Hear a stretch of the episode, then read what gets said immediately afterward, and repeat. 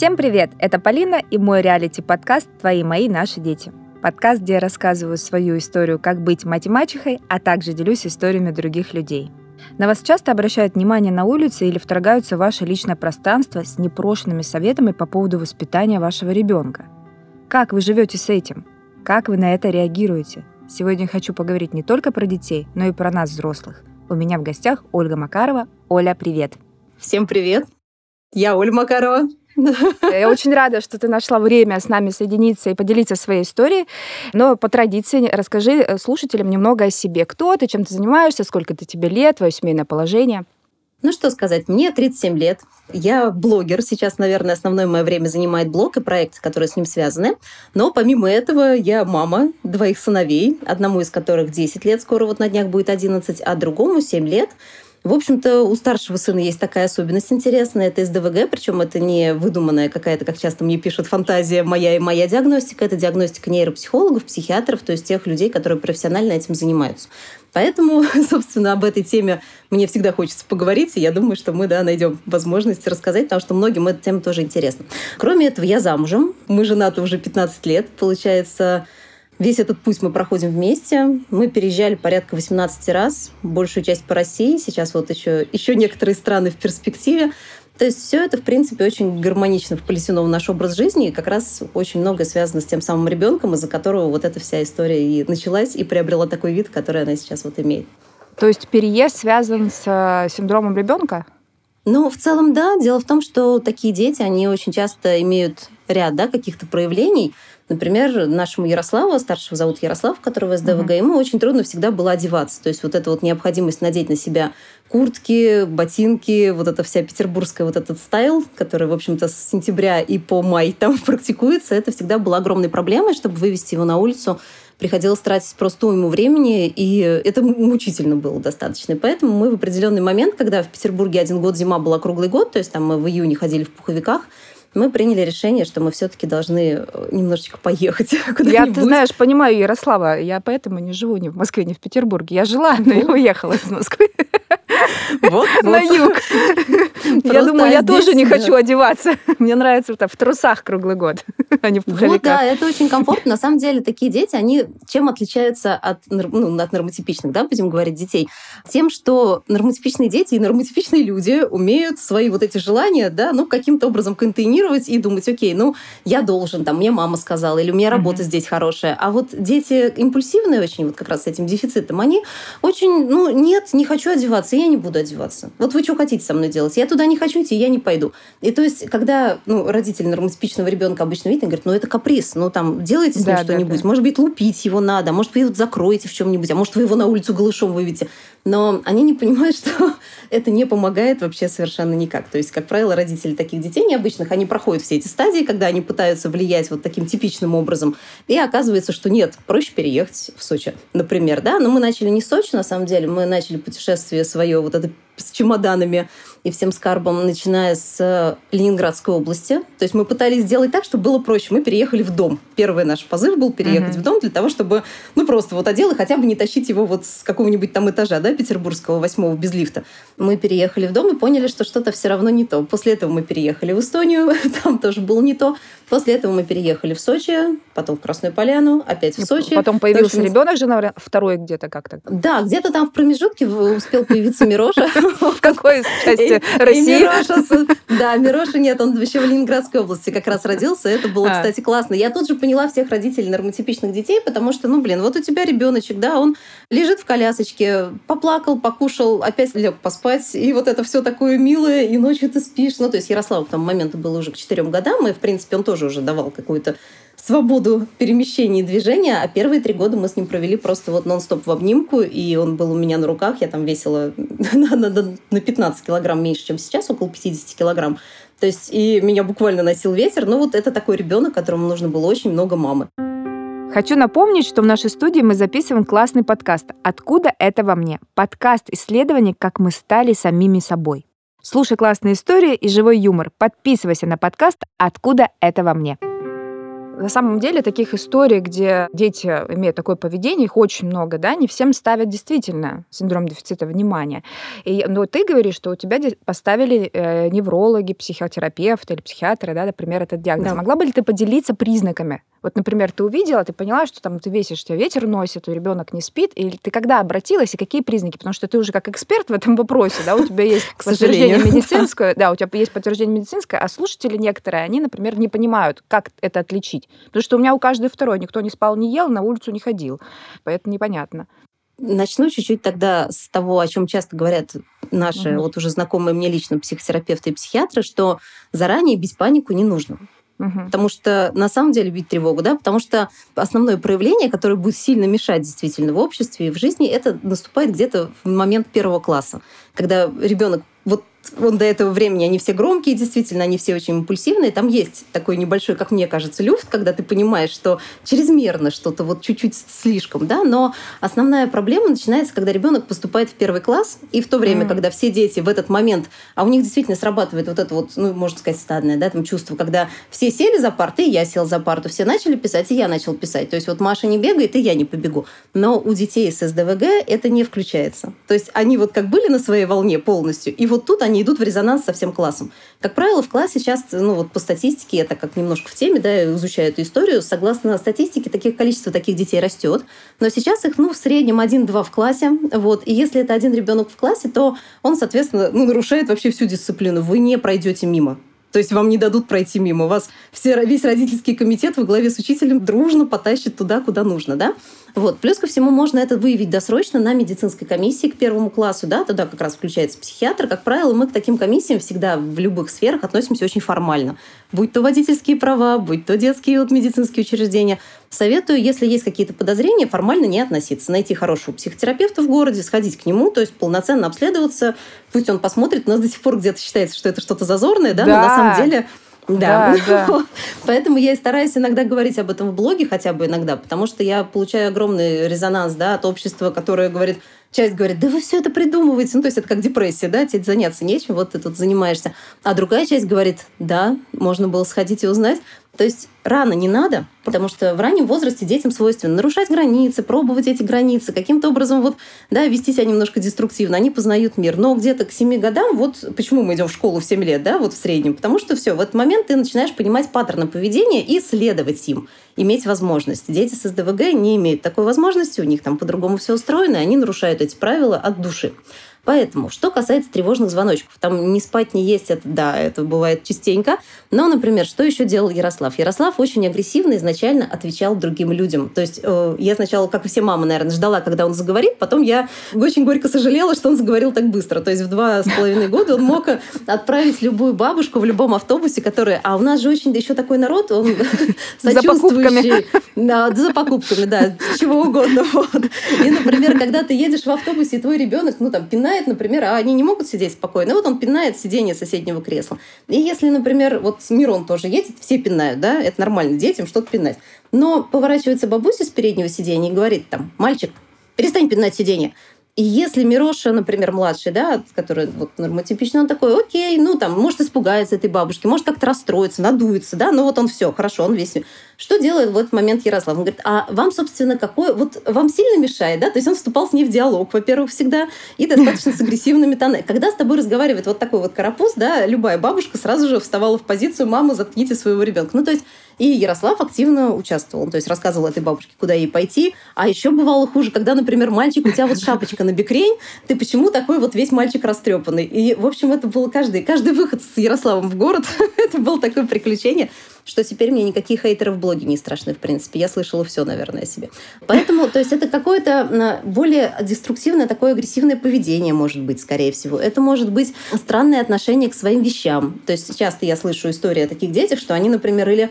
Вот я сейчас сижу в комнате Ярослава, если вот, ну, вы не видите, да, но слышите, в общем, здесь завалено буквально все. То есть у него до сих пор вот этот есть момент скопидомства, и он очень трепетно относится к тому, что кто-то берет его вещи. Например, это тоже вызывает неконтролируемую бурю эмоций. То есть вот на что следует обращать внимание, прям на бесконтрольную волну, вот такую вот, когда прям все, всех и все кругом сносит. Становятся неравными субординации, старший человек или младший человек, как он вообще, угу. какая-то вот, то есть у него ситуативная реакция настолько сильная, что потом он уже задним числом понимает, что он не должен был так делать даже сам, да, но первая реакция до сих пор это вот взрыв на макаронной фабрике, то есть все кругом вот снести и потом разобраться.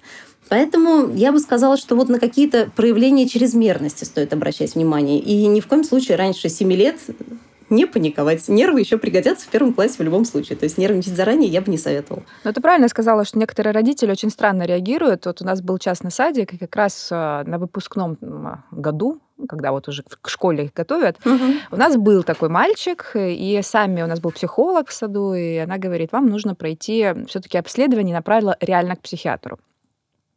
Ну, ты же понимаешь, что случилось потом с детским садиком? Все же такие ну. крутые родители у нас, такие все крутые.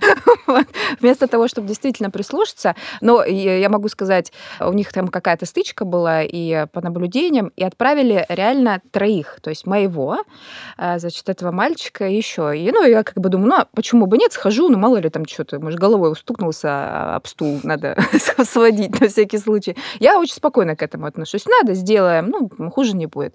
Но потом мне сама психолог написала, слушайте, мы знаем маму, она очень впечатлительно. Поэтому мы якобы вот троих отправили в конфликте, но вам не надо. То есть у нас нет угу. к вам претензий. Но в итоге там же произошел э, такой срач, который там чуть ли не в суд, то ли вот вы обвинили значит, моего ребенка, что он неуравновешенный, но по сути это каждый раз менялся сад, и каждый раз меняется школа, да, и не занимается, то есть не хочет э, человек видеть, или там отец, у меня там здоровый ребенок, да нужно признать, что он с особенностями, да всем да легче будет в итоге. А, а разница в годах с старший младший сын сколько получается? Три с половиной года. То есть на самом деле, да. Я думаю, что если бы я... Вот иногда у меня возникает мысль, что надо было бы подождать, да, и, может быть, довести бы Ярослава до какого-то такого уровня взросления. То есть вот если бы сейчас вот ему 11 лет, да, сейчас родить mm-hmm. второго ребенка, это было бы совсем другое материнство. То есть у меня бы не было вот этой загнанности, потому что на тот момент, ну, в три с половиной года еще не было ничего вообще понятно, и всякие неврологи прописывали успокоительные в основном мне. Ну, потому что действительно это не распознать. То есть это вот базовый момент, да, мама попейте валерьянку, ну, ребенок вырастет, вырастет и израстет. И уйдет. И уйдет куда-нибудь, наконец-то женится. Да. Подождите лет 15, все будет хорошо.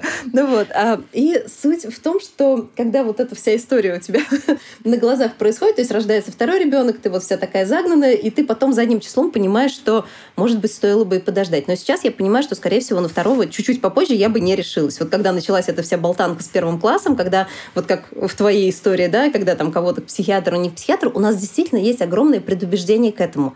И это то, тот лед, который я пытаюсь вот потихонечку проковырять, не скажу сломать, потому что мне кажется, что у меня вот не хватит э, никаких моральных сил, потому что все, что это действительно не неврологический диагноз, а психиатрический. Это действительно не тот диагноз, причем который запрещает жить в обществе. Не тот диагноз, который да, да, вот да. должен быть каким-то клеймом.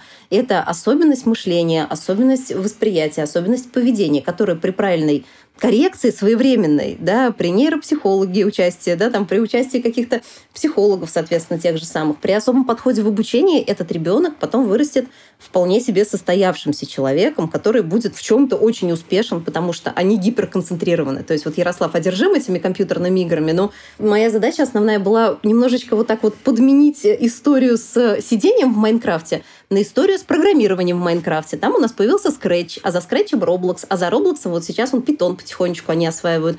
То есть, опять же, он все так же в играх, но он их строит он и в них не играет. Он сделает так, чтобы в них играли другие дети. Что-то там они со своим тренером пытаются сделать, уже какую-то вывести игру на платформу и так далее. 11 лет. В принципе, ну, я понятно, что я очень тревожная мама на самом деле. И мне спокойнее, когда я вижу, что я каким-то образом этим процессом хоть чуть-чуть управляю. Я не очень понимаю тех, кто, ну, уже когда понимает, что что-то не то, да, как на санках с ледяной горки в непонятную пустоту куда-то несутся, ну, закрывая глаза на то, куда они вообще едут. То есть мне проще осознать, да, я совершенно, у нас не, не, не выглядит выглядит это, как мне некоторые пишут, вот вы вешаете клеймо на своего ребенка. Нет, я ему объясняю, что, ну, рычаги управления самим собой. Я ему объясняю, что смотри, когда ты гневаешься, у тебя вообще вот ты не контролируешь себя фактически, да, давай, смотри, дышать, считать, хлопать, там, стучать ногами, давай, что-то делать, да, вот ты 10 минут постучал, там, 10 минут, 10 секунд, э, а, все, видишь, волна гнева сошла, теперь ты адекватен. Вот сейчас говори со мной. То есть это вот, ну, действительно работа. Если я просто думаю, если бы я тоже думала, ой, я не буду, у меня был такой период, я не буду вешать на ребенка клеймо, я не хочу этого делать, да. И очнулась я тогда, когда нас как раз вот э, попросили из школы. Школа была маленькая, частная. Это в России было? Это было в Красной Поляне в Сочи, да. Там угу. получилась интересная история, потому что на самом деле школа не виновата, да, как правило, обычно, когда я об этом рассказываю, первая реакция, у, какие они плохие. Но там получилось как? Мы туда приехали, мы узнали, что там открывается маленькая, вот прям буквально очень компактная школа на один класс в каждой параллели и начальная. Mm-hmm. То есть на тот момент набрали всего два класса, первый и второй, и малыши. И вот в этой вот уютной атмосфере в каждом классе 30 человек, да, в небольшом помещении дети должны были заниматься. То есть я понимала, что Ярославу нужен индивидуальный подход. И я думала, что эта школа сможет как раз ему это дать. Я выбрала учителя, мы договорились, все было хорошо. И потом случился ковид. И в ковид Красная Поляна, из вот этой вот деревенской локации, куда приезжали зимой покататься, все вдруг как-то по слухами земля полнится, и все поняли, что в Красной Поляне ковида нет. То есть, что ну, там нет ни ковидных ограничений, там, в принципе, ничего вообще, я надеюсь, сейчас никого не сдала, не было вообще ничего. Ну вот, и мы абсолютно спокойно там провели прекрасные два года, кроме одного момента, приехали все, кто смог. Цены на жилье взлетели в два раза, но это не самое страшное, что случилось для моей семьи. Самое главное, что все пошли в школу. И школа из маленькой компактной школы по 10 человек в классе, три класса, превратилась в полноценную начальную школу, где стало сразу куча народу, огромное количество детей, и ну, начался некий педагогический хаос, естественно. Это все было, ну, совершенно не так, как было изначально. И поэтому Извини, перебью. Я, принципе, а вот когда 10 да. человек э, эм, было, нормально было? Все. Ну, когда было 10 человек, и все... То есть, как я вообще заходила и сейчас до сих пор захожу в те места, где мне предстоит общаться с людьми, которые будут взаимодействовать с Ярославом. Я не пытаюсь отсидеться с видом, что это не мой мальчик, я не знаю, чей это мальчик, заберите. Но я захожу и сразу говорю, ребят, смотрите, такие дела. У меня вот на первом собрании 1 сентября я пришла mm-hmm. к родителям нашего класса и сказала так, друзья, у меня не самый обычный ребенок, Возможно, будут трудности. Я вас очень прошу как бы, ну, обсудить с детьми, что вот он может, например, там, во время урока сесть под парту. Ну вот может он сесть, под, он будет под партой писать, да. То есть я какие-то вещи обговорю, что он может иногда очень импульсивно реагировать. Объясните детям, что его лучше не щекотать, не как, ну дети, они же дети, да. То есть я вижу, вот мой младший там, например, они мутузятся со своими друзьями, там они щекочут друг друга, дергают за волосы, могут чем-то покидаться, и также спокойно расходятся. То есть я понимаю, как, как что обычные дети не могут просчитать какую-то бурю эмоций, да, поэтому я предупредила родителей. И у нас первый наш вот этот класс, мы до сих пор все дружим. Часть людей вот сейчас живет здесь, в Турции. Мы точно так же продолжаем общаться. У нас также дружат дети, потому что я сделала вот, вот так вот. И поэтому на тот момент, когда Ярослав там сидел под партой, мог покачаться на стуле, заживать ручку, например, да, там что-то нарисовать какую-нибудь на, на парте что-то. Ну, то есть никто особо не реагировал. Когда он мог встать сказать, я очень устал и выйти, постоять там. То есть никому это не мешало. Школа была маленькая, за ним всегда был кто присматривает, да, какой-то администратор. Никакого муравейника из детей не было, он всегда был на виду. Но как только это все резко вот так вот выросло, как баубаб, да, в дождливый день, и получилось так, что огромное количество людей, и Ярослав там попросту стал действительно мешать.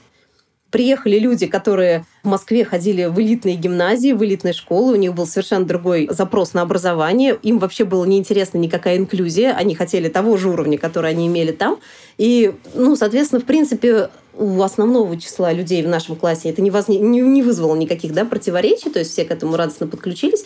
Но для Ярослава я изначально хотела другого.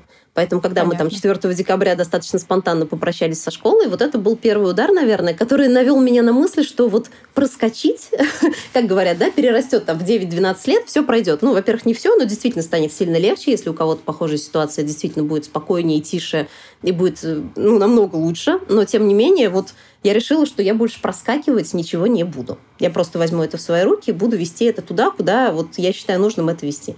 То есть не отказываться от обследований, не отказываться от нейропсихологов, не отказываться от кинезиологов, ходить к психологу вместе с ребенком. Мы все это будем делать и посмотрим, что будет. А сейчас э, Ярослав в школе учится?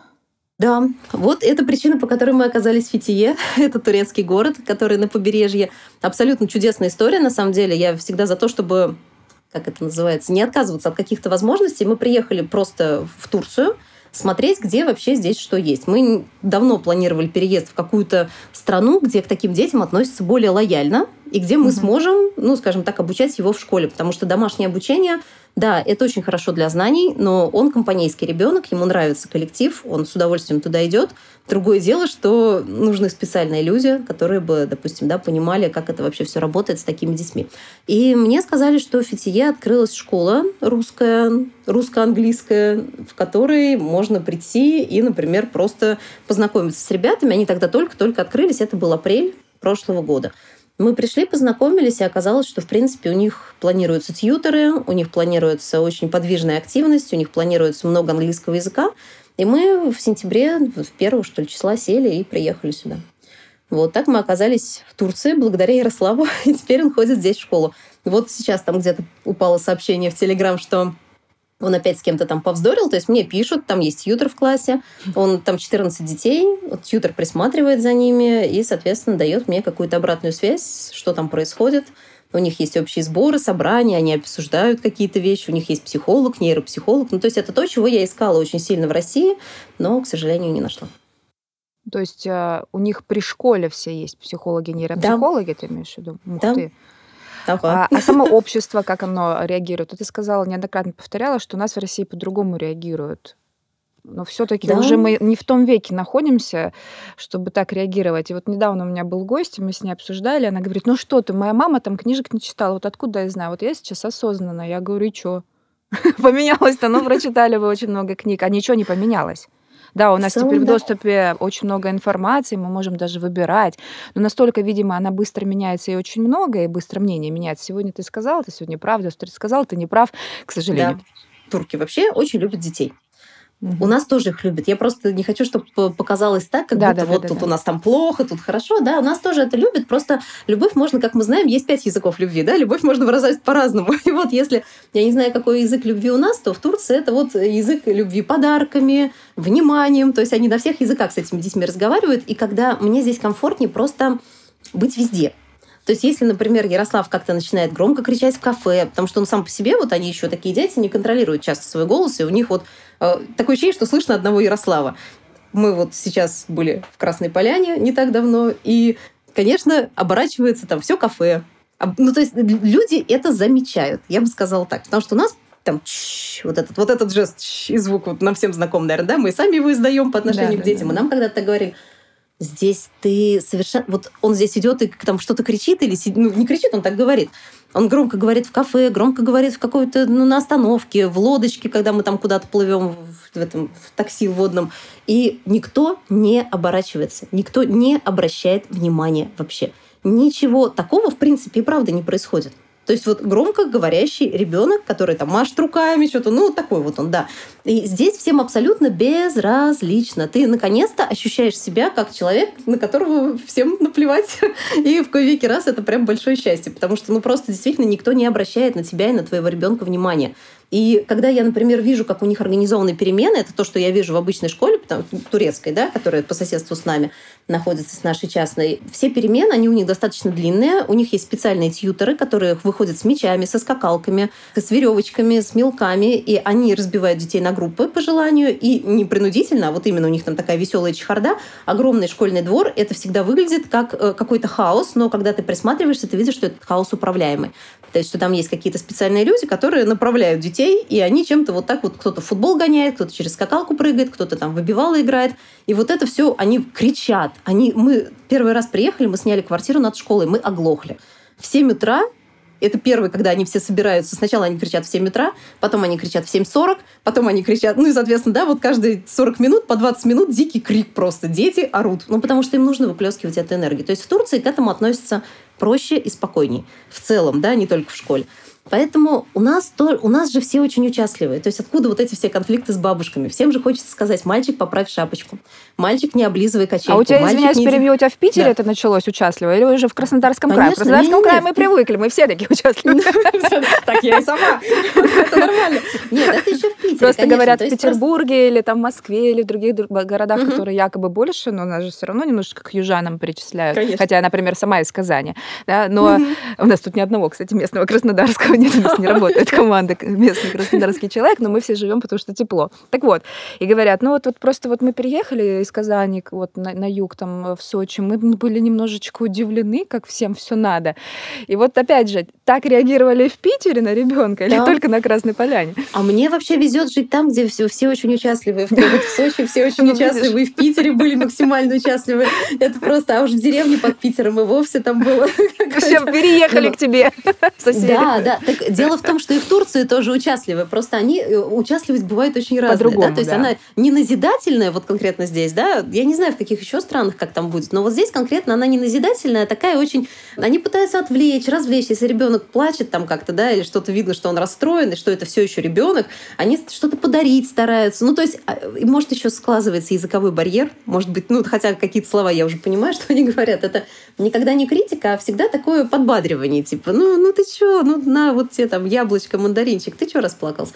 Ну вот, а у нас все мальчик, вот плакать-то мальчики не плачут. Вы знаете, да, что мальчики не плачут. Вот ты что расплакался? Ты зачем плачешь? Ну, то есть тоже же вроде, да, человек хочет помочь и успокоиться. Я прекрасно понимаю. Но я в этот момент выгляжу как сигнальщик на каком-то морском корабле. Я там всеми флажками машу, что это стоп, не надо, пожалуйста, ничего не говорите. Потому что, ну да, соответственно, на реакцию мальчик не плачет. Я точно знаю, что мой умный мальчик сейчас скажет, а он далеко не глупый, он именно что такой очень разумный мальчик, он скажет, Слушайте, тетя, а вас вообще кто сюда звал? Скажет мой ребенок сквозь слезы. Мне так нравится. Да, мне тоже нравится. Ровно я бы очень хотела. Я вообще, знаете, всегда, вот что я могу сказать, еще очень большой прикол, который не все замечают. Вот мы же обожаем книжки про СДВГшников, про Пеппи Длинный Чулок, мы очень любим книжки, про Эмили из Леонберги, когда там вот что-то этот ребенок постоянно всем в лоб говорит, что он о них думает, постоянно он влипает в какие-то неприятности, вождь краснокожих, все это очень смешно, весело. И я всегда говорю, что я в этой книжке, в этом фильме, я живу. Просто это реально смешно до того момента, пока ты не переходишь вот эту вот грань, когда это все, когда ты режиссер, сценарист, главный актер и директор этого всего производства, когда все претензии после того, как мальчик сказал, что тетя, а вы вообще кто, что вам надо, отсюда идите, пожалуйста, я вас здесь не звал, Тут же тетя всю свою доброжелательность, как правило, быстро теряет, да, разворачивается к маме и начинает говорить, а вы пробовали ребенка воспитывать? И тут, я говорю, начинается интеллигентная потасовка, когда ты просто такой, э, простите, а правда, что вам здесь нужно? Ах, вот в кого этот ребенок такой. Ну, то есть, и ты в этом всем остаешься. Вот иногда я старалась всегда и стараюсь до сих пор, когда мы там уходить то есть, да, если есть возможность сказать, все, пока, до свидания. Ну, а как по-другому? Тут только конфликт на конфликт. Э, смысла да, нет. но если иногда ты стоишь в очереди где-то, если ты едешь в автобусе, в метро, ну, да, в невозможно вагоне, никуда, да, да, ты да. не можешь куда-то деться, да, и ты тут же вот чувствуешь все, все вот это вот, поэтому... Ну, если честно, вот твой Ярослав прав. Вот, и это самое интересное, страшное и странное, потому что действительно, если разбираться во всех конфликтах, всегда можно увидеть контекст, который мы в силу своих ну, каких-то особенностей, да, восприятия, менталитета, может быть, мы всегда думаем, ну окей, ну, сойдет. Ну, ничего страшного, да, что к нам лезут в личную жизнь. Или там, например, когда очень часто были конфликты по поводу вещей, я вот говорила вначале, что, например, кто-то что-то берет. Тогда еще, 9 лет назад, например, да, когда мы были с Ярославом в песочнице, еще вот этой волны инстаграмовской истории, что не надо делить, не, не обязательно делиться, да, ты не должен делиться, если ты не хочешь. Инстаграм так широко не был распространен. Вот этой всей истории с мамами, которые несли бы это знамя, что ребята, это же тоже mm-hmm. люди, если они не хотят отдавать, да. Это вот сейчас кажется уже само собой разумеющееся. На тот момент это была новаторская идея, а, которую нес один Ярослав. И двух с половиной летнего мальчика никто, конечно же, не слушал. А, ты жадина, ты не хочешь делиться. Ах ты... и, и начиналась потасовка уже в песочнице. То есть, в общем-то, у меня вот это было. Ну, потому что, ну как так? Ну, вот, по сути, и... ты рассказываешь, вот э, у меня не было, конечно, таких бессонных ночей, все-таки действительно могла договориться, да, вот по, по, ну, поэтому мы же говорим, если даже совпадают симптомы, все-таки присмотритесь, а если конечно. не понимаете, обратитесь, потому что, ну, ты рассказываешь, да. у меня, например, Тимур тоже. Вот, я не понимала прикол, а, почему мой ребенок, ну, если честно, я до сих пор не понимаю, естественно, какая-то добрая половина меня закидает, зачем мой ребенок должен делиться игрушками? Ну, Зачем? Поддержать. Ну, вот прям себя, правда. Да. Ну вот даже мы, говорим про, как ты говоришь, э, нормотипичных детей. Допустим, вот у тебя такое, а у меня вот, допустим, нормотипичный по, по представлениям. Он тоже не делился игрушками. Он тоже обвиняли жадиной, там кто-то, да, ему лопаткой по голове. Я один раз услышала совет от мамы. Я говорю, а если дам? Вот. Ну, у нас же тут да. немножечко, я, мы разные в Краснодарском крае, можем быть, от быдла до леди. Да, да, да. Причем иногда это, я вот помню по себе, очень в один день можно несколько ипостасей конечно, она, да, 48 типов личности, потому что ты тут родился. Так вот, и я когда это наблюдала, и у меня прям в один раз был спор на площадке, я говорю, вот, э, говорю, как вас зовут? Она говорит, Катерина. Я говорю, Катерина, ну вот, вот честно, ну вот почему? Мой ребенок, вот я ему купила вот эти игрушки, он только их там приобрел, не знаю, там полчаса назад. Он сам действительно в них не наигрался. Он может выбрать там в свои два с половиной годика поменяться, мы это обсуждаем.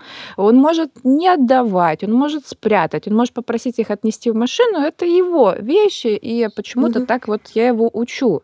Она говорит, надо делиться. Я говорю, нет, не надо. Вот если честно, я не считаю, я, может быть, и не права, еще как-то. У меня есть семья, и внутри семьи действительно мы должны поддерживать и делиться.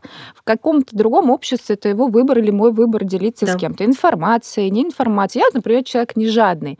Но я не могу сказать, что я вышла сейчас, вот выйду, у нас тут Кубань, на берег, и скажу, ну, река, в смысле, Кубань, и скажу, да. вот возьмите меня как парфюмера, понимаешь, в этом фильме, меня по кусочкам раздерут. Но у меня нет тоже такой позиции. Я не считаю себя злым человеком, но и вот э, слишком предприимчивым тоже не считаю. И вот у нас прям спор. А вот это по поводу конфликта и вовлеченности вовлеченности людей в твой процесс жизни, вот мне тоже всегда неинтересно, я как-то своей вот этим мыльным пузырем живу и подкасты пишу. И, в общем, мы, я стою беременная, и вот ровно ребенок Тимур мой стоит, беременная Алиса, значит, своей младшей дочкой, ей сейчас 5, а вот Тимур вот будет 6, и Тимуру вот 11 будет. И Тимурчик стоит, вот он ровно с пузом, вот как бы по пупок. Я забираю его из садика, и очень-очень позитивная мама, вот эти люди-бриллиантики, вот они встречают и говорят... Светлый человек.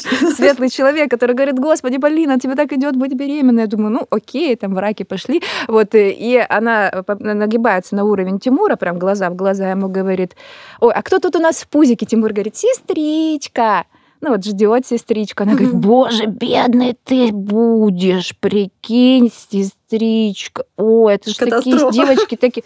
И она начинает, и я смотрю, у него глаза, причем она же согнулась, как коршун, она же да. не присела, и вот эта давка, ну, я не была мила, я была Ярославом, как ты рассказываешь. Я говорю, вас сюда звали. То есть меня тут же вселился э, Ярослав. Ярослав. И, и, и не вышел из меня, кстати говоря. Я говорю, ну вот я все понимаю, но вот в эти моменты, ну, если честно, я за безопасность собственных детей. И я вот здесь вот не хочу быть культурной иногда. Ну, вы поступили, иногда, а что я такого сказала? Я говорю, ну, действительно, вы напугали его. Вы не сказали, классно, тебе повезло, это было супер негативно, это было отвратительно вообще. И вообще, честно говоря, мы не спрашивали ваше мнение, как он будет коммуницировать с сестренкой. Но я не знаю, как маленький мозг ребенка в этот секунду, который является совершенной губкой, отреагирует на это, как он там зафиксирует, и когда действительно родится сестренка, он захочет на нее подушечку положить или нет. Я не знаю да? И вот какая-нибудь такая вот женщина может привести к тому, чего все боятся, да, вот этой супер ревности, каких-то неосознанных действий у детей. И я говорю, вы представляете, а вы представляете, что вот из-за вашего слова действительно ребенок подушку положит на другого ребенка? Ну, я прям, конечно, уже пошла пугать, но она же напугала моего, я, естественно, верну. Надо в ответ. В ответ, ну, чтобы естественно, такого не было. Да, мы не воспитаем всех. И я тоже вот, как ты, в какие-то моменты смотрю так на людей, думаю, люди бриллиантики, бриллиантики, антики люди, и отхожу в другую сторону, понимаешь, чтобы... Мне нет времени сейчас э, кого-то воспитывать. Воспитывать, честно. конечно. Да. да, основная задача сохранить просто вот этот свой комфорт, и в моем конкретном случае еще как-то оградить ребенка, наверное, потому что люди-бриллиантики очень быстро поворачиваются той стороной, которая у них не бриллиантовая, и начинают. И ребенок тут же, между прочим, который его, казалось бы, хотели воспитать, да, сделать лучше, да, как вот у нас принято, да, все деревни воспитывали такого ребенка, но в этот момент они начинают показывать абсолютно негативный паттерн поведения. Тут же у нас получается абсолютно обратная история, когда человек, маленький человек, видит, что взрослый человек может критиковать другого взрослого человека, да, как-то агрессивно к нему относиться. Ну, то есть вообще совершенно другой эффект получается. Не тот воспитательный, который изначально вот этот вот участливый гражданин хотел как-то привнести, а совершенно обратная история. Вот. И если я думаю, что будут слушать мамы с, с детьми, у которых вот похожая история, самое печальное даже не вот эти вот прохожие, которые мимо да, шли и что-то там такое сказали, сделали, от них как минимум все равно всегда можно уйти. Но самый, наверное, сложный момент – это родители одноклассников, родители вот, да, вот в садике, в старшей группе. Когда, например, у Мирона в классе оказался такой, как Ярослав, я, наверное, была единственной мамой, которая ну, изо всех сил старалась поддержать вот ту маму, потому что понятно, что ну, с ребенком нужно работать, объяснять, разговаривать, и мы все это делаем, такие мамы, да, и, но при этом, что чувствует мама в этот момент, вот этот ужас, да, весь это, потому что еще очень часто бывает как, что в таких семьях, и я по своему мужу это вижу, папам очень трудно принять, что с ребенком что-то не то. Папы в таких семьях до последнего пытаются уверовать в то, что ничего не происходит. То есть все, никаких проблем с этим ребенком нет, да. ты выдумываешь, давай его сильнее наказывать. И очень часто, вот у меня есть примеры реальные, когда папы из семьи в итоге, ну так или иначе, да, уходили, не выдержав просто того, что вот этот, этот ужасный гнет, когда тебе все говорят, что у тебя что-то не то с ребенком. А Блин, ты, ну молодец. Как, как это с моим ребенком что-то? Вот я, я всегда поражаюсь да, нет, вот это... в этом моменте, если честно. Да, я Нет, тоже. понятное дело, что в быту, вот... извини, перебью, да, в быту возникают вот эти да. проблемы, конфликты, да, в любом случае. Ну, потому что тебе неудобно, тебе некомфортно, тебе нужно привыкнуть, тебе нужно понять. Да. Но чтобы вот так вот действительно уходить, ну это же твой ребенок. Ну ладно. Вот именно. Ладно, там жена, но твой ребенок-то все равно. Мы не так и не смогли толком сделать хороший день рождения для Мирона вот в этот раз, потому что как раз был какой-то там конфликт, так как школа тоже небольшая, но она хотя бы там предусматривает как-то разведение детей по этажам, и, соответственно, вот какой-то был конфликт у Ярослава в школе, это какая-то Санта-Барбара сейчас будет, но тем не менее, да, с братом одноклассницы Мирона.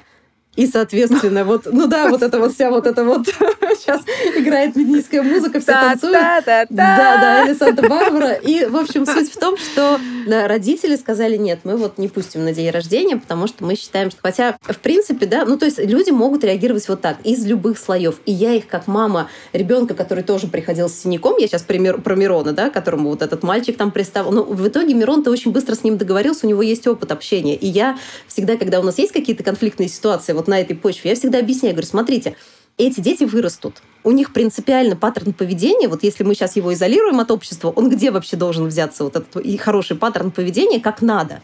Он не будет этого знать, это только в коллективе можно воспитать. Я могу там вывернуться наизнанку, работать круглосуточно и оплатить ему вообще всех репетиторов по всем предметам. Окей, да, но я не научу его самому главному, для этого нужен коллектив. Вот в нашем случае так. Да, я да. всегда прихожу со словами, ребят, я вам благодарна безмерно.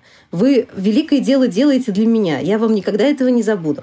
Ну, то есть, вот да, я всегда вот в такой позиции. Почему у меня, наверное, нет никаких таких душесчипательных конфликтов, хотя переписки с родителями бывают, да, скажем так, но я всегда в открытой позиции. Я готова говорить, я готова звать вас в гости, я готова куда-то там что-то делать, да, потому что мой ребенок пока не может сам. Я хочу его научить вот этому самому важному, чтобы он не остался за обочиной этого общества, да, которое проносится мимо именно из-за того, что он не, не, научился общаться. Но вот говоря про Мирона, например, да, вот не пустили на день рождения. То есть вот такой вот эпизод у нас как бы был. Сказали, что нет. А как если... ты считаешь? Я опять Мне нормально, да, я, мне, мне надо. Как ты считаешь, все-таки внутри семьи нужно ли говорить младшему ребенку, что у другого ребенка есть определенная особенность, если ее явно не видно? Я считаю, что нужно. Почему? Ну, опять же, да, здесь могут быть какие-то э, частные случаи, когда речь идет о каком-то mm-hmm. пороке со здоровьем, да, который как бы mm-hmm. этически может как-то повлиять, да, потому что дети, они не умеют хранить секреты, и в целом, да, они все да, очень да, быстро да. Вот рассказывают. Это. Но если это вот нет какой-то этической подоплеки в этом, если просто вопрос в том, что вот есть такая особенность, да, и мы вот с этим живем, я считаю, что наоборот нужно как можно подробнее говорить, рассказывать, объяснять, ну, максимально по возрасту погружать в этот процесс. То есть, естественно, не сваливать все какие-то да, там проблемы, связанные с финансированием этой истории или с какими-то моральными аспектами, когда на взрослом уровне это все происходит, но объяснять, почему ну, твой брат так себя ведет, например, да, простыми словами, что есть вот там ну, такое строение мозга, да, вот, а вот вследствие этого вот какие-то гормончики недовыделяются, вот вещества, которые нам дарят радость или печаль, вот у тебя они в балансе, а вот у кого-то не в балансе. И я вижу, что Мирон куда терпимее, куда адекватнее воспринимает вот в Турции, опять же, да, я просто сейчас, как бы, так как я здесь, я часто про это говорю, а, люди с инвалидностью не прячут. Они здесь занимаются какими-то небольшими работами, ну, из серии что-то продают, такое простое, да, там с синдромом Дауна мальчик вот ходит, продает тут салфетки, какие-то там приборы, э, ну, то есть вот он ходит, носит с собой эту котомочку, у него покупает, это недорого стоит. Кто-то там, девочка с какой-то тоже, с каким-то, видимо, синдромом, она продает водичку, сидит на улице, вот, то есть э, они чистые, аккуратные, их все видят, это не какое-то... И то есть если, например, я вижу по реакции, что кто-то из тех, кто сейчас с нами приехал, да, дети, они вот прям немного сторонятся, да, потому что у нас этого, ну, мало. Все-таки до сих пор очень мало. То тот же Мирон, например, он абсолютно, о, а что, что-то это, а, да, я все понял. То есть ему объяснять даже не надо. Он такой, понятно, тоже, тоже что-то, да, какая-то. Ну, то есть вот это очень классно на самом деле. Это, конечно, дается все немалой кровью, но тем не менее это я вижу результат. То есть для Мирона нет, например, каких-то там необычных, ну что, а, ну понятно, да, все, я понял. Ну, то есть у него не вызывает это ни любопытства, то есть какой-то мгновенный, да, момент, ни отвращения, ни каких-то бурных переживаний. Ну, есть и есть, ну супер. То есть мне вот это, кстати, очень... Я вот только сейчас об этом подумала, что, наверное, это, вот это вот такой позитивный момент того, что мы это обсуждаем, не закрываем, не делаем из этого какую-то тайну, да, там, ну, да, вот так, люди разные, вот есть такие, есть такие. Поэтому я считаю, что я важно тоже, говорить. Я, я тоже угу. согласна абсолютно с тобой, и вот именно правильно ты вообще вещь такую сказала, что согласно возрасту не нужно нагружать все-таки угу. ребенка некоторыми там э, определениями, которые он вообще извратит или не поймет, да. или как-то запомнит, а передаст вообще как-нибудь. Как я рассказала, что я где-то занимаюсь продюсингом и пыталась своей пятилетней дочери что-то объяснить, в итоге она сказала бабушке, что я продаю людей. Отлично, просто поняла, как смогла. Ну, не моей маме, а маме мужа. И вот Это даже не знаешь, что хуже. Каким образом я продаю людей, и мне там стало страшно, вот, и коллекционирую людей. Это было тоже очень великолепно. Неплохо, неплохо. Я коллекционирую истории людей, что ребенок понял, что он коллекционирует людей, ну, мама, и продает их. Чтобы пятилетнему ребенку объясняешь, когда доступно, вот, значит, все.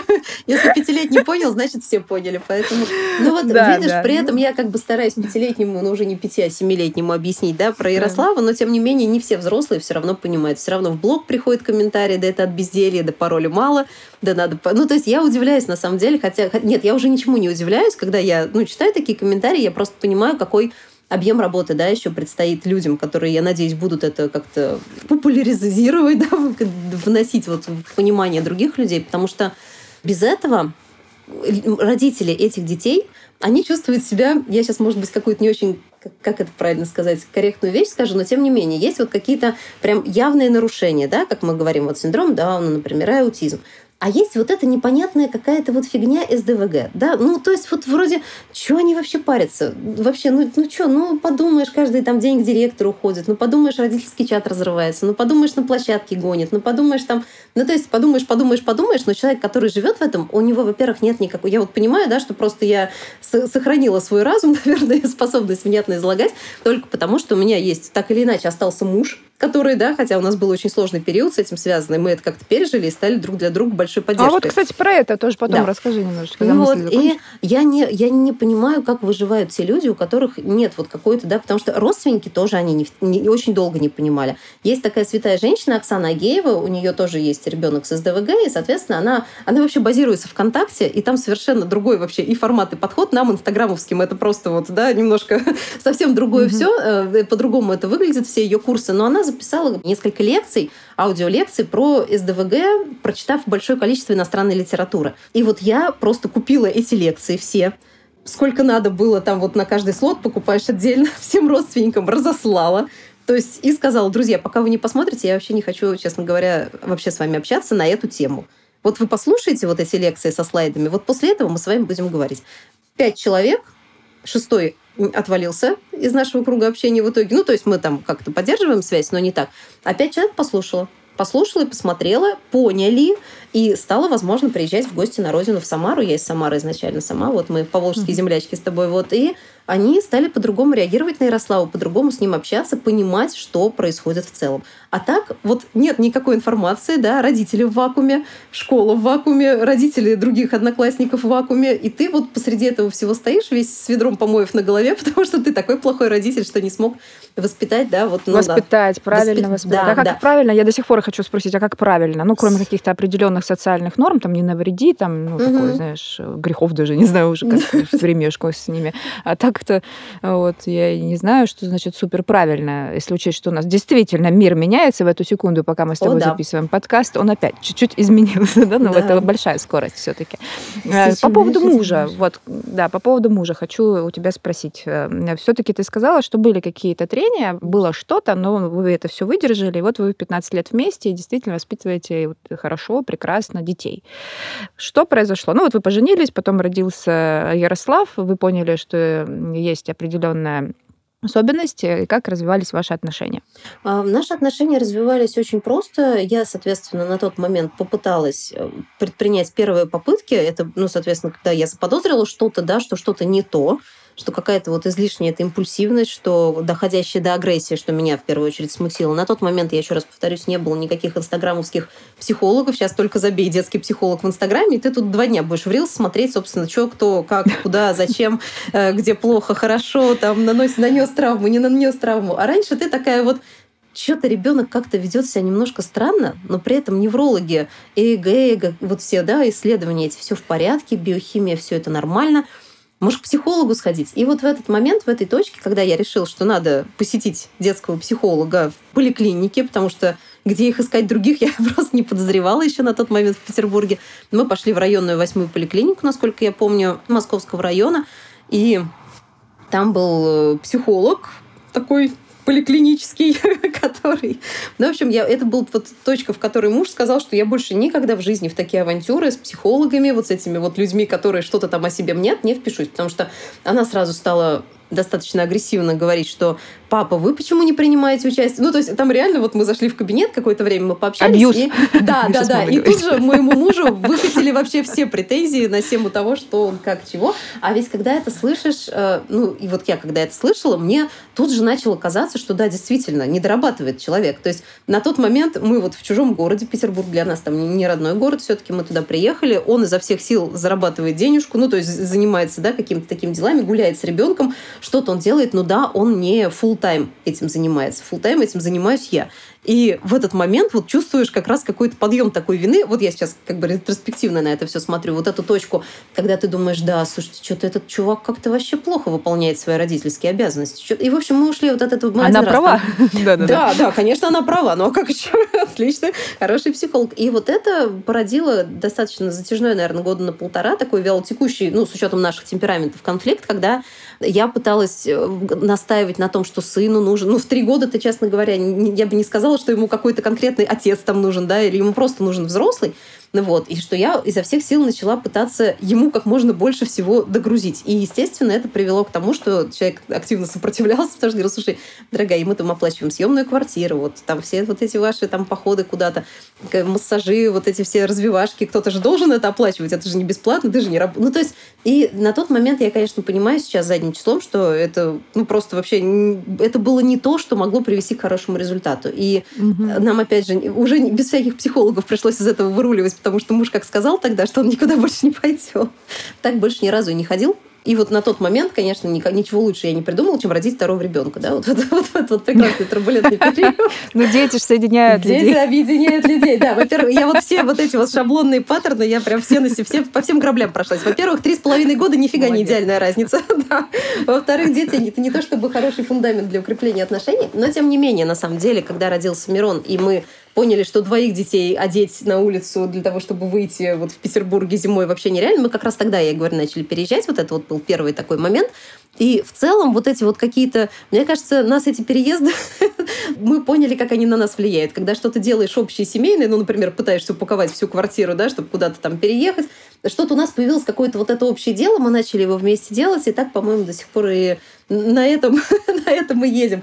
Но уже не только на этом, конечно. И вот мы сначала в один дом, потом там что-то нам, потом другой дом, то есть какие-то у нас там доделки по дому, соответственно. Ну, то есть появилась какая-то позитивная совместная деятельность, в которой никто не был прав и виноват, то есть нам там нечего было делить по факту, мы что-то вместе делали, и вот все потихонечку начало утрясаться. Ну и плюс ко всему, конечно, наличие все-таки Мирона, это хотя тоже и шаблонный паттерн, но вот этот вот э, мы вдруг поняли оба одновременно практически, что от нашего воспитания, ну то есть, да, что вот растет второй ребенок, у него дома еще есть вот этот постоянно кричащий, бьющийся там, плачущий в истерике вот этот Ярушка, и при этом Мироша растет адекватным, спокойным, милым мальчиком, дружелюбным, ну вот вообще прям абсолютно вот выпусти на площадку, и, не, и никто через три минуты не придет тебе рассказывать, что это там ваш, вот там кто-то сделал, вот то сделал, то есть абсолютно такой вот спокойный, милый малыш растет. И мы тут такие, которые друг друга обвиняли, кто накосячил в воспитании, да, вот это вот постоянно. Это ты. Чья генетика? Это, это, да, это твою мать похож. Вот, кстати, что странно, просто у меня такая свекровь, и такой, ну, они такие классные, вот не, некому было. У нас хорошие родители, отношения с ними. То есть вот без генетики, но все остальное, это ты его не брала на руки. Да, нет, это ты его мало общался с ним, это ты виновата. Нет, ты... Вот это все как-то сошло на нет. Мы поняли, что можно вообще вот, что воспитание, это, конечно, важно. Я сейчас не хочу попрать какие-то, да, вот эти вот фундаменты, но, тем не менее, кроме воспитания есть что-то еще. Вот я не могу это объяснить, я не, не психиатр, не психолог, не невролог, но какой-то вот этот вот, и не педагог, но какой-то вот этот вот базис, да, который врожденный. И вот он есть. Поэтому у нас до сих пор милый, спокойный Мирон, Ярослав, который чуть что взрывается, как просто, я не знаю, как, как я не знаю что. И мы на тот момент поняли, что э, ничьей вины, наверное, тут все-таки нет как-то это нам вот наличие да, растущего вот этого Мироши дало понять, что да не, мы нормальные родители. Но вот, вот так вот получилось. И тут начала какая-то информация уже со временем появляться. Где-то я там стала читать. Кто-то первым сказал про СДВГ в каком-то нейроцентре начали открываться. То есть вот все как-то вот так вот пошло, пошло, пошло, и мы из этого выехали. Но те полтора года вспоминать грустно, конечно, потому что это было не лучшее время, наверное, мое. Я не, не знаю, как мы это все пережили. Не Мне лучшее кажется, время, но это чудо. и не самое долгое время. Ну, в целом, да, да. То есть сейчас, я, я, когда об этом думаешь, в рамках периода временного, да, кажется, полтора года, а сейчас как один момент, да, то есть вспоминается. То есть тогда казалось, что это длится бесконечно, а сейчас уже такая ретроспектива, и не так страшно. Поэтому я а... очень, да, рада, что А скажи, пожалуйста, ты же еще и работаешь, да? Да. Как это все тебе удается в кучку-то собрать и воспитывать настолько разных детей и быть замужем? Ну, на самом деле, что касается работы, то мне всегда как-то... Я работаю с 16 лет, вот. И всегда я что-то где-то как-то совмещала с чем-то. Это не было необходимостью, а просто у нас так, наверное, как у, не знаю, у многих, не у многих, но у нас так получилось, что, например, мама всю жизнь работала, и у нее там какой-то безумный трудовой стаж. И, ну, в общем, все наши женщины в семье, все достаточно самодостаточные. Вот. И какая-то, как мама выражается, копеечка женская в доме всегда должна быть, чтобы не просить. И вот как раз в том моменте, когда я оказалась дома с Ярославом, да, под гнетом каких-то бытовых вот этих дел, и я поняла, что у меня вообще есть ли шанс вернуться к моей обычной профессиональной деятельности. И ответы, честно говоря, были очень неутешительные, потому что вообще я HR, то есть я закончила факультет экономики труда и управления персоналом, я работала там в экономическом отделе, там прошла ряд этих блоков, бухгалтерский блок, соответственно, экономический блок, потом управление персоналом как раз вот достаточно долгое время этим занималась в разных компаниях, и в русских, и в иностранных, и так получилось, что я решила взять такой небольшой тайм-аут, и как раз в этот момент забеременела Ярославом, и решила, что уже все, это будет нечестно выходить на работу куда-то вот в таком положении. Но когда родился Ярослав, я поняла, что я уже вообще, наверное, никуда на работу не выйду. И когда туда же еще родился Мирон, это решение стало окончательным. И я стала искать, каким образом можно вернуть себе вот это чувство ну, что я кто-то еще, кроме семьи. Я знаю, что есть женщины... Самодостаточности. Да, да, да, да, что есть женщины, которым это не очень нужно, и я с огромным пониманием, уважением к этой позиции отношусь, но просто это не про меня, да, так, чтобы не было такого ощущения, что вот я такая классная. Но на самом деле я решила сначала, что на тот момент все опять же, не было Инстаграма и не было этих курсов, и что вообще делать? И тогда начался, начал развиваться веб-дизайн. Появился конструктор Тильда, которым сейчас тоже очень многие делают свои сайты. Я думаю, что все практически про него уже знают. Угу. И от Тильды было обучение можно было его пройти. На тот момент это стоило вообще очень небольших денег и начать заниматься просто созданием сайтов. И так как мне всегда нравился дизайн, и мне очень нравилась вот какая-то скрупулезная работа на компьютере тоже, то я Просто вот параллельно, пока Мирон был вот здесь, Ярослав тут где-то бегал, я вот так вот сидела и разбиралась в этой тильде. Как, я, наверное, была самым прилежным учеником на своем потоке, потому что нам как говорили, что вот берите заказы сразу. Я пошла на биржу труда, и за тысячу рублей мне заказали первый сайт. И вот я прям, выпускной моя работа была как раз прям нормальная работа. Она была кривая косая, но она была за деньги и моя. И через какое-то время я познакомилась с агентствами, начала с ними сотрудничать, они мне скидывали заказы, я, соответственно, за определенный процент, то есть они занимались вообще всем общением с клиентом, поиском клиентов, а я вот, ну, то есть я всегда как-то у меня получалось вот это вот с кем-то сотрудничать так, чтобы у меня была возможность еще быть мамой, то есть заниматься какими-то домашними делами, бесконечными переездами. И вот, в принципе, лет шесть я делала сайты параллельно. Ну, у тебя home office, получается, в любом У меня случае, был да? полный, да, home office. Я очень редко, если приезжал какой-то корпоратив, вот ребята часто ездили в Сочи уже потом из этих агентств, и, соответственно, меня всегда звали. То есть это был э, такой очень комфортный для меня формат работы, потому что я тоже интроверт, если честно. Вот. И я, да, поэтому из блог, и да, да, да, вот я, я в домике, пожалуйста, вот все, пожалуйста, вот имейл, вот телеграм, вот WhatsApp, вот там-то и пообщаемся. И потом, со временем, мне очень всегда нравился блогинг. Я примерно понимала, что, наверное, это тоже будет мне интересно, но у меня, как и у многих на начальном этапе, ничего не получалось. То есть, когда ты не понимаешь, о чем рассказывать, то ли об СДВГ Ярослава, то ли о том, что ты сто раз переехал, то ли о том вообще, чем ты там, то ли о каких-то своих творческих направлениях. И вот пока я все это перещупала, как раз появились рилс, и все, я, у меня начали болеть глаза и спина из-за того, что я много времени сидела за компьютером. И вот это все как-то благополучно это вот про что касается трудового пути. И все это время дети где-то, как, как во всех этих э, смешных роликах, когда мама сидит на унитазе, кто-то стучит в дверь, там мама сидит с ноутбуком. А что смешные ролики? У меня каждый день такие ролики вот. смешные. У меня еще три этажа, там разные туалеты, разные картинки. Да, да, да, всегда есть как бы смена фона. Вот. Смена фона просто. Декорации меняются. Поэтому в целом я не думаю, что это что-то такое сверхъестественное. Мне кажется, действительно, вот как и ты, многие мамы, которые хотят вот что-то еще для себя еще сделать, потому что я математически посчитала, что когда я родила в 26, значит, когда сыну будет 18, мне будет сколько? вот, я поняла, что времени ждать, пока, его, пока он да, куда-то выпорхнет, нет, а с учетом того, сколько времени занимали домашнее обучение, и до сих пор вот эти все секции, какие-то дополнительные занятия, я должна быть где-то рядом. То есть у меня других вариантов, по сути, да, когда там пишут блогеры, идите на завод, мне хочется ответить, окей, жду вас завтра заниматься с Ярославом, ну вот, ну или там и с Мироном, потому что, ну, кто-то ну, классно, должен... Да, я на завод, ну, потому что я с удовольствием, куда там, говорить, можно сходить. Ну вот, и, то есть я бы сказала, что это была вынужденная мера, которая привела в итоге туда, куда я даже не ожидала прийти. И если кто-то там боится пробовать, начинать, потому что как же это, понемножечку, потихонечку, но это вообще возможно, вот, нужно. Я считаю, что стоит попробовать. Я тебе хочу сказать большое спасибо, что ты поделилась своей историей. Она очень интересная, и, как правило, все истории, они уникальны. И твоя тоже уникальная. Знаешь, вот я хочу такой сделать вывод. Эм, когда я тебя послушала, я поняла, что конфликты у вас э, с мужем были, Естественно, да. это нормально.